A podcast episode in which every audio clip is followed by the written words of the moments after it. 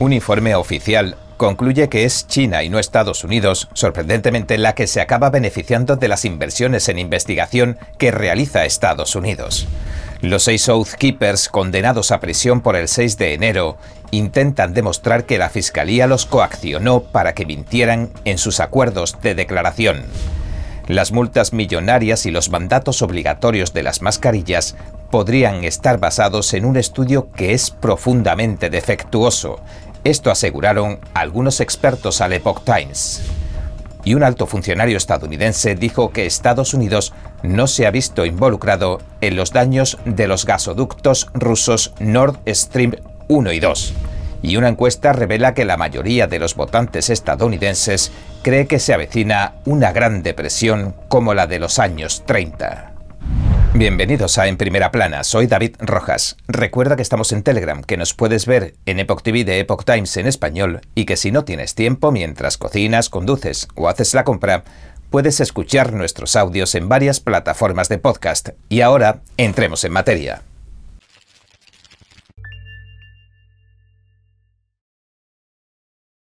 Un informe interno confidencial del Departamento de Defensa concluye que China y no Estados Unidos es el que se acaba beneficiando de las inversiones en investigación del Departamento de Defensa y de otras instituciones estadounidenses, según citó la senadora Johnny Ernst, una republicana de Iowa.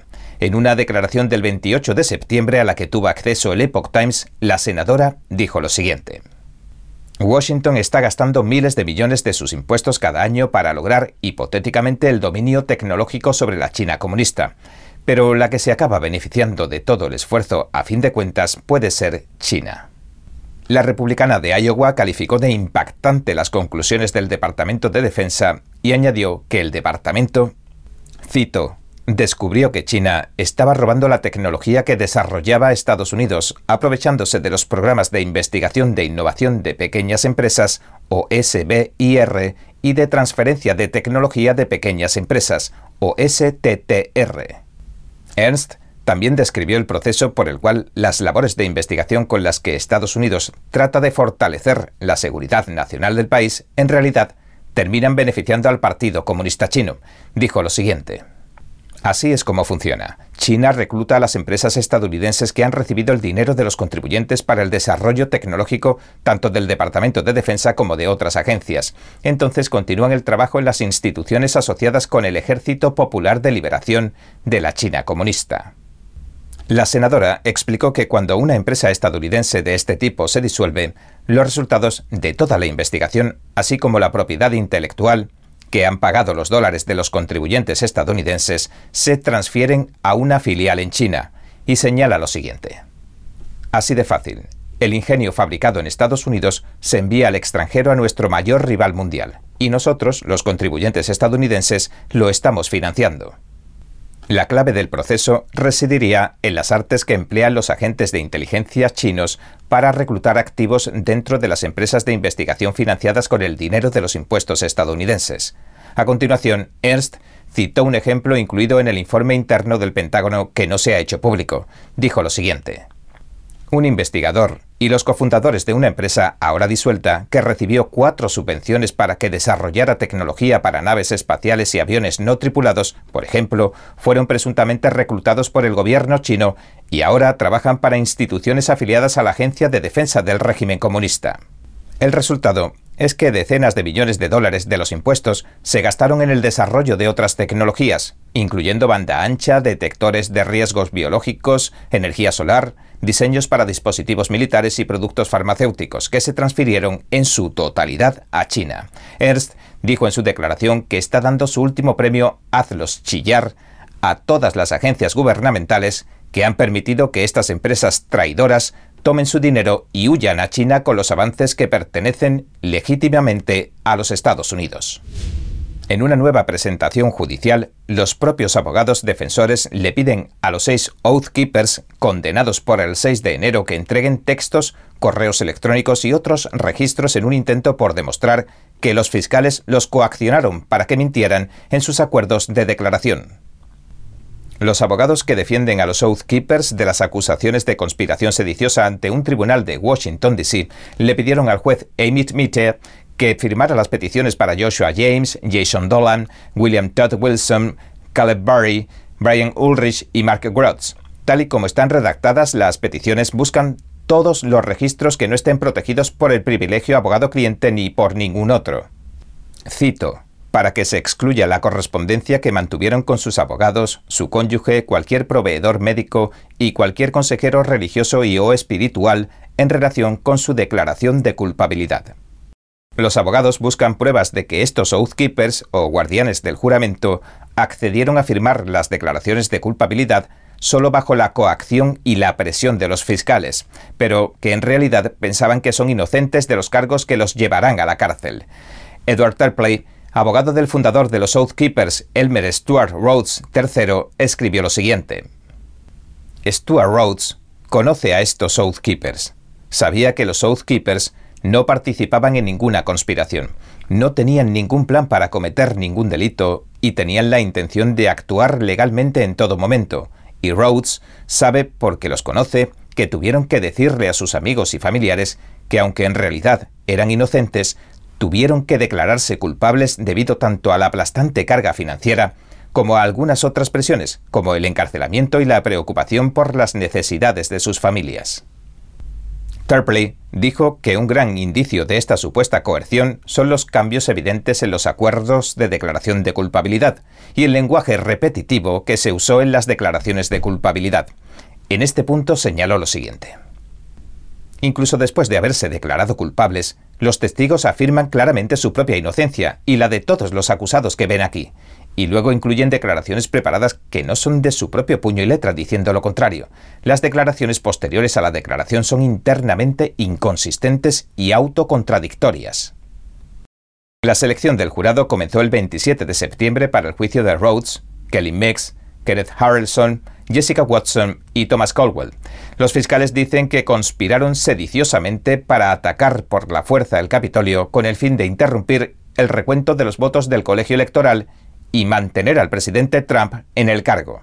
Las peticiones se refieren a las comunicaciones que se produjeron hasta cuatro meses antes de que cada cual se declarara culpable y un mes después de alcanzar el acuerdo de culpabilidad. Stanley Woodward, el abogado de Kelly Mex, citó un ejemplo de una publicación en Facebook que, según él, fue hecha por la esposa de Joshua James, quien se declaró culpable de conspiración sediciosa y obstrucción de un procedimiento oficial del gobierno en marzo de 2022. La esposa de Joshua James escribió lo siguiente, según el abogado. Como probablemente han visto, hemos tomado la difícil decisión como familia de aceptar un acuerdo de culpabilidad. Tomamos la decisión que hace más probable que Josh esté en casa más pronto que tarde, en lugar de arriesgar nuestro futuro en un juicio que probablemente le quitaría muchos años de su vida y le privaría de la oportunidad de criar a sus hijos. Después de un año de estar en el meollo de la cuestión y de muchas y largas conversaciones con nuestros abogados, esta declaración protege mejor nuestras esperanzas de seguir siendo una familia.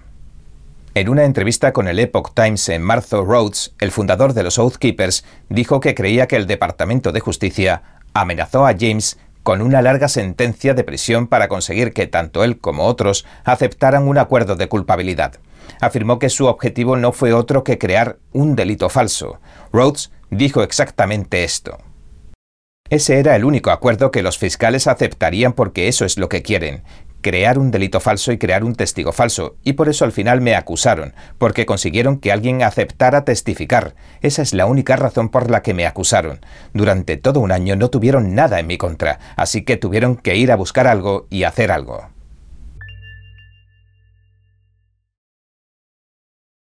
That was a shooting gallery up there. I could hear the tremble in his voice. She suffered a fairly severe beating, and the, the video is, is pretty graphic.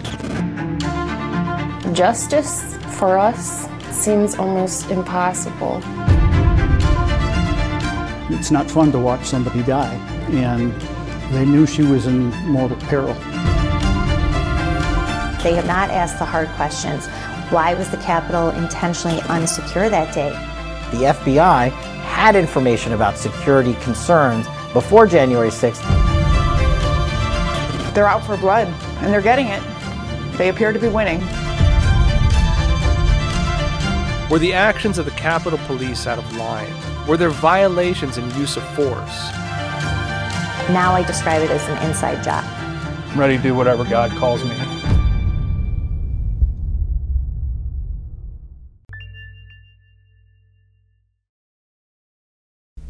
Tanto una demanda de 3 millones de dólares que lanzó el condado de Santa Clara contra una iglesia de Silicon Valley por violar el mandato COVID-19, como el mandato previo de las mascarillas, podrían estar fundamentados basados en un estudio que es profundamente defectuoso.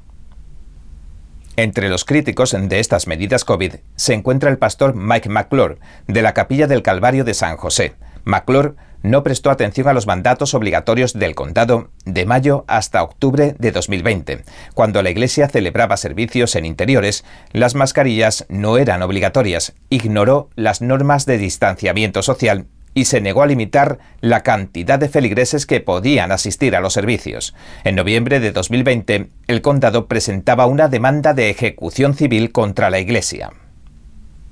El condado pretendía cobrar multas y sanciones por un total de 2.870.000 dólares. Incluso en su último movimiento, el condado le pidió a la Corte Suprema de California el 26 de septiembre que revisara una decisión del Tribunal de Apelaciones de agosto. Esta decisión había permitido a la Iglesia evitar el pago de más de 200.000 dólares en multas judiciales. En marzo, el condado recomendaba aflojar la obligatoriedad de mascarillas en interiores. La Iglesia presentaba un mes después, en abril, una demanda de derechos civiles contra los funcionarios del condado y del Estado por las multas y las restricciones COVID. En una declaración que realizó en agosto, se le preguntó a la doctora Sarah Cody, una funcionaria de salud pública del condado, sobre los estudios en los que se basó para implementar las políticas COVID-19, y dijo esto. Puedo recordar un estudio en particular que giró en torno a las evidencias del enmascaramiento. Fue un gran estudio en Bangladesh, donde se dieron casos. Fue un gran estudio de cohorte histórico que demostró la eficacia de enmascaramiento en toda la comunidad. No recuerdo exactamente dónde se publicó, pero no lo publicaron los CDC. El doctor Robert Malone, un científico y médico reconocido internacionalmente que ha llevado a cabo una investigación clave sobre las vacunas de ARN mensajero, le dijo al Epoch Times que, aunque Cody tiene muchas credenciales, cito, está citando como justificación para la acción un estudio muy defectuoso que, en realidad, demuestra, si acaso, que las mascarillas no funcionan cuando se examinan realmente los datos. Norman Fenton, matemático y profesor de gestión de información de riesgos de la Universidad Queen Mary de Londres, también dijo que el estudio de Bangladesh no se sostiene ante un análisis riguroso y no demuestra que las mascarillas funcionen. En su artículo de mayo, Fenton afirma que los medios de comunicación exageraron enormemente las conclusiones de los autores del estudio de Bangladesh y que investigadores escépticos han identificado puntos débiles en varios aspectos del ensayo y del análisis estadístico. Esto pone en duda la importancia de los resultados, claro. Un reanálisis más reciente que se publicó el 15 de septiembre proporciona otra nueva crítica condenatoria al estudio de Bangladesh, según nos dijo Fenton en un correo electrónico al Epoch Times. El reanálisis que dirigió el profesor de la Universidad de California, Berkeley, Benjamin Rest, descubrió que las mascarillas tenían un efecto directo modesto o nulo en los resultados relacionados con la COVID. La funcionaria del condado, Cody, no respondió a las muchas consultas del Epoch Times y el personal del condado encargado de las relaciones con los medios declinó hacer comentarios. La mayoría de los votantes estadounidenses cree que se avecina una gran depresión como la de los años 30, según una nueva encuesta de Rasmussen Reports que se publicó el 26 de septiembre se encontró que el 57% de los mil adultos estadounidenses encuestados dijo que cree que es probable que Estados Unidos entre en una depresión como la de los años 30 en los próximos años. El 21% piensa que una depresión es muy probable y el 32% no cree que sea probable una depresión y otro 12% dijo que no estaba seguro. Los resultados son muy similares a los encontrados en una encuesta de Rasmussen Reports de mayo, en la que el 55% dijo que era probable sufrir una crisis en los próximos años. La inflación ha ido alcanzando su máximo de las dos últimas décadas desde que el presidente Joe Biden asumiera el cargo en enero de 2021. Los salarios tampoco están siguiendo el ritmo de la inflación. Los ingresos medios reales por hora de los trabajadores estadounidenses han caído un 2,6% en los últimos 12 meses, según datos de la Oficina de Estadísticas Laborales. Otros datos recopilados por la Heritage Foundation y publicados el 22 de septiembre muestran que los estadounidenses han perdido el equivalente a 4.200 dólares de sus ingresos anuales bajo la administración Biden, en medio de la creciente inflación y el aumento de los tipos de interés. La Fundación Heritage señaló que los ingresos anuales reales del trabajador estadounidense medio aumentaron en 4.000 dólares bajo la economía del expresidente Donald Trump. La volatilidad actual de la economía ha llevado a millones de estadounidenses a buscar trabajos paralelos para obtener más dinero durante el último año y para mantenerse al día con los crecientes precios de todo, desde la comida hasta el combustible, según una encuesta reciente de la plataforma de servicios de fuerza laboral Blue Creo. Un 57% de los estadounidenses dijo haber buscado un trabajo extra en algún momento durante los últimos 12 meses, según la encuesta, incluyendo muchos que ya trabajan 40 horas durante la semana. Creo que informarse de verdad es más que solo conocer los hechos, es investigar, es buscar la verdad para ser libre. ¿Quieres saber más? ¿Quieres llegar a la fuente? Venga con nosotros al Descubierto, un programa donde no solo compartimos las noticias, sino que también vemos los hechos desde diferentes ángulos y de manera imparcial. Suscríbase gratuitamente a nuestro canal Al Descubierto y usted podrá tomar una decisión informada. Lo esperamos de lunes a viernes en YouTube y en Epoch TV 19 y 30 hora del Este.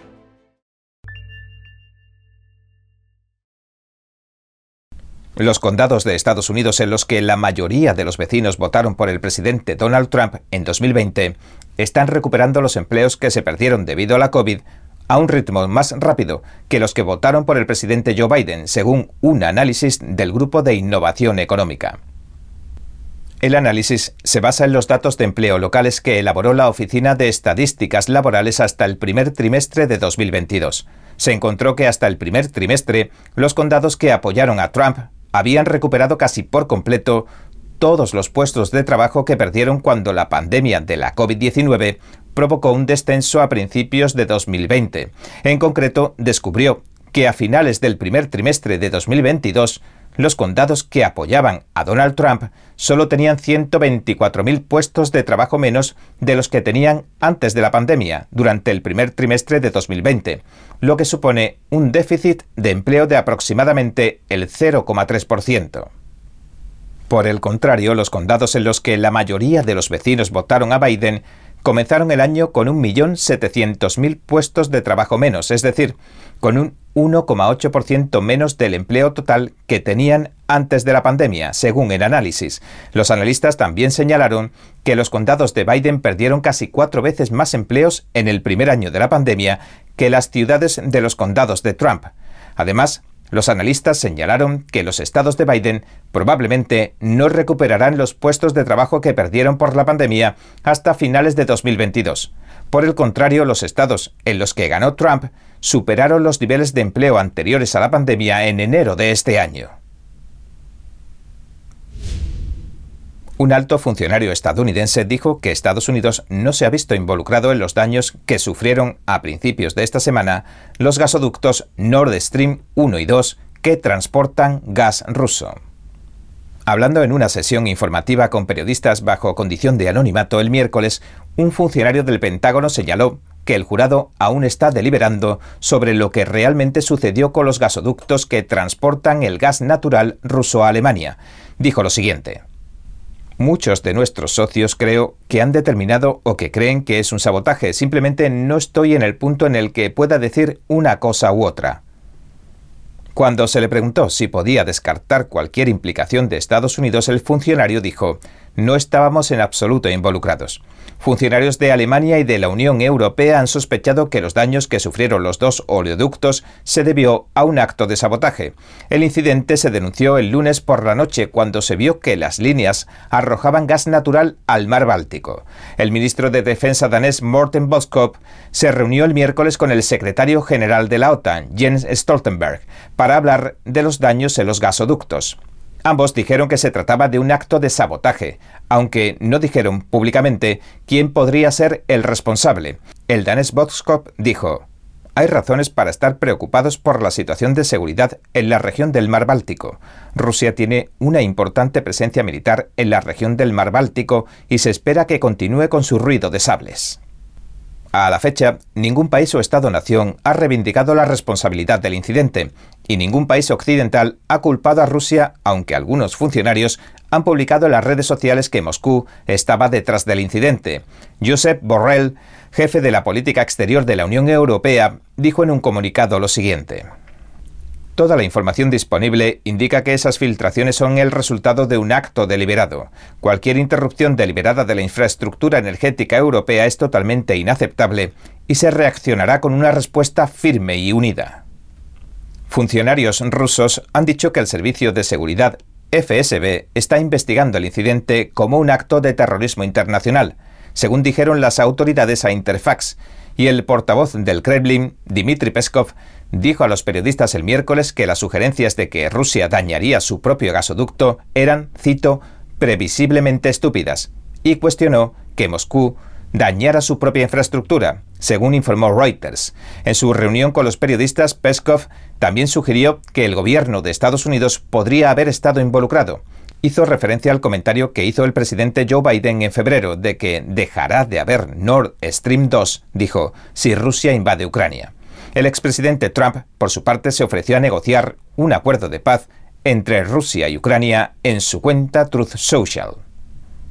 Escribió, el liderazgo de Estados Unidos debería permanecer frío, tranquilo y al margen en cuanto al sabotaje de los oleoductos Nord Stream. Este es un gran acontecimiento que no debería suponer una mayor solución, al menos no todavía. La catástrofe de Rusia-Ucrania no debería haber ocurrido nunca y definitivamente no habría ocurrido si yo fuera presidente. No hay que hacer empeorar las cosas con la explosión del oleoducto. Hay que ser estratégico, ser inteligente, brillante y conseguir un acuerdo negociado ahora. Ambas partes lo necesitan y lo quieren. El mundo entero está en juego. ¿Voy a encabezar el grupo?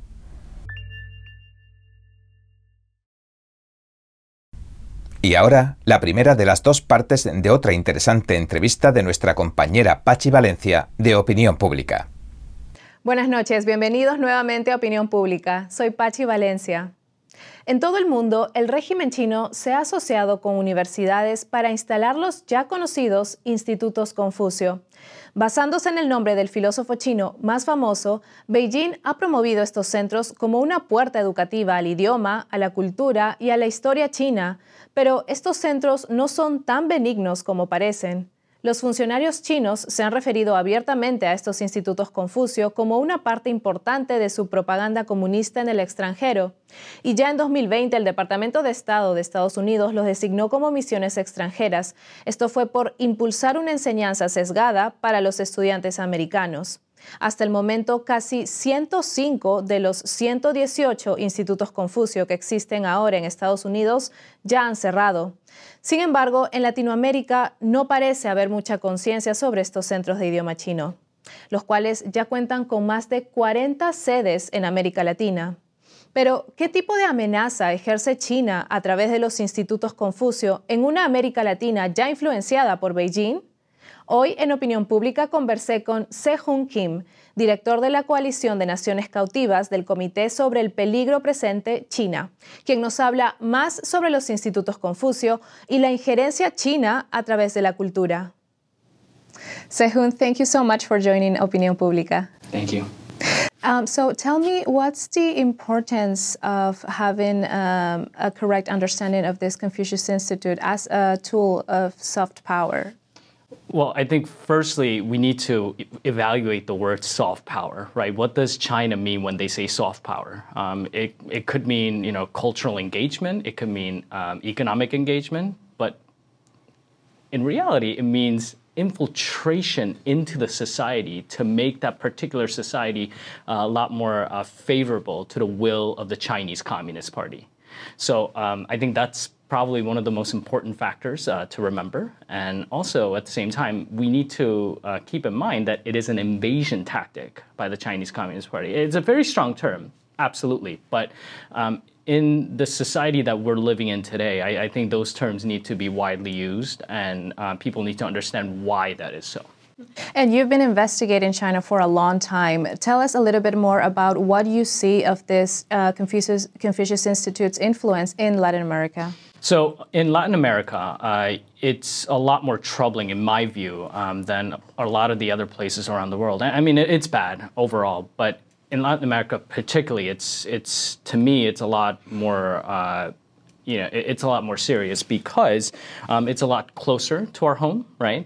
But also at the same time, we see the innocent people there, particularly like every time in history uh, becoming the collateral damage, right, of these superpowers. So um, you see the growth of Con Confucius Institutes um, uh, significantly over the last, uh, I think, 20 years. I think um, since, uh, since Latin America um, opened up its uh, doors to China, um, the uh, it became a norm for these institutes uh, to grow in universities, but also at the same time, um, these we see the universities having a reach into the business societies as well as uh, the political um, you know factions within uh, each of the Latin American countries. So uh, I'll give you an example. If you look at the corruption rates in Latin America, we know for sure that it is high um, in, in, in, in essentially all the nations that's that's in there, and China utilizes that. Very very, very, intelligently. Um, they set up these uh, Confucius Institutes in areas where,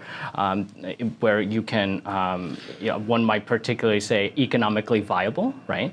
Um, and, and, they do two things. Um, they do uh, you know, education for the younger generation of what I would call a long-term in, uh, investment for the Chinese Communist Party to have to get the society to uh, favorably look at the Chinese Communist Party um, in the long term, but also at the same time they utilize these Confucius institutes to basically show um, that China has these amazing um, trade or even economic, uh, you know, interests in this area.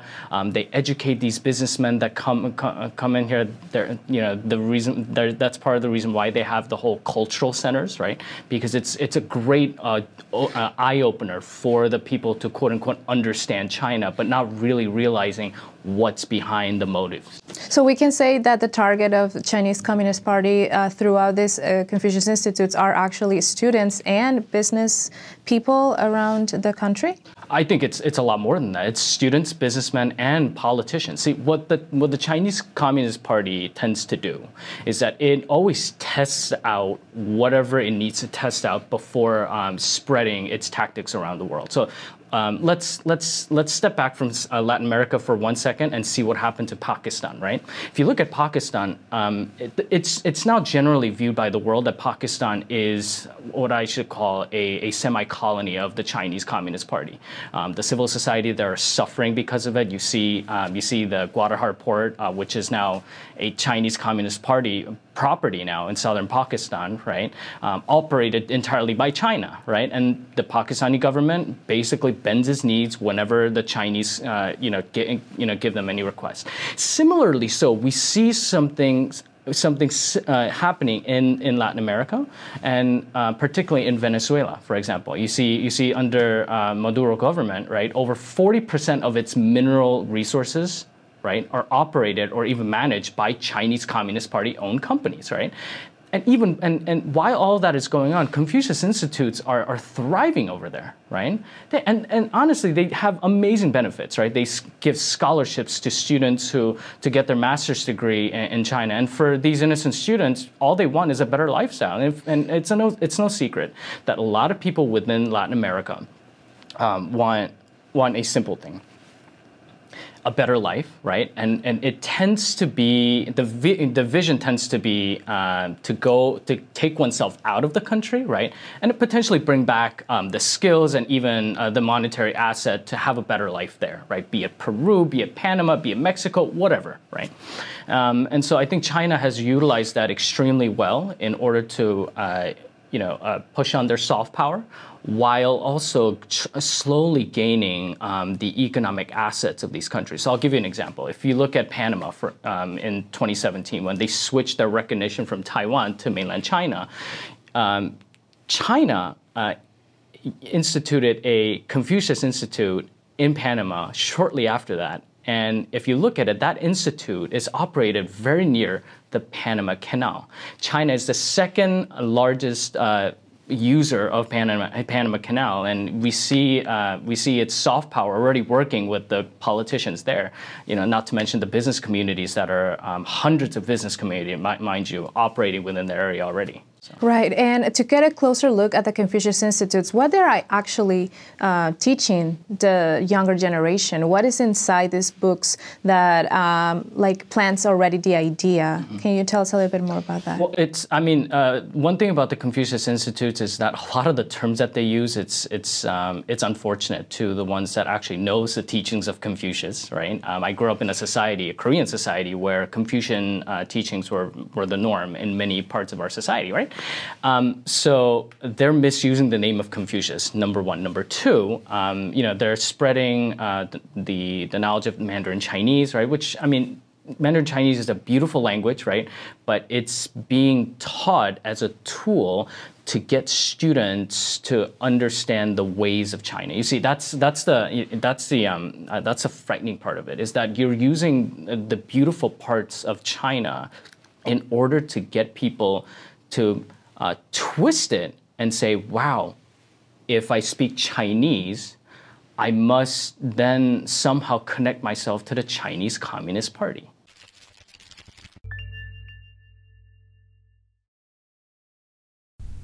Bien, este ha sido nuestro episodio de hoy. Gracias por sintonizarnos. Si te gusta nuestro programa, por favor, no olvides darle a me gusta, suscribirte y compartir este vídeo con tus amigos y tu familia, porque todo el mundo merece conocer los hechos. Una vez más, gracias por ver en primera plana.